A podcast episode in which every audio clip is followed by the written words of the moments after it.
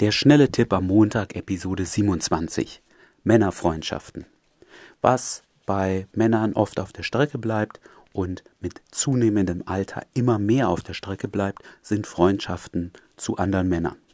Wenn du Single bist, ist das meistens ein ganz großes Problem, weil dann hast du niemanden, mit dem du über deine Probleme sprichst oder Dinge, die du vorhast, wo du einfach eine zweite Meinung einholen willst.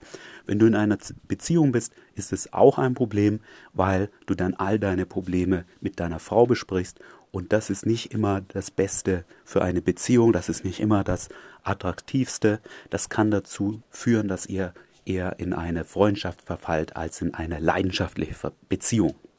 Daher heute mein Tipp, ruf jetzt jemanden an, schreib jetzt jemanden eine Nachricht, einem alten Freund und frag, wie es bei ihm diese Woche aussieht.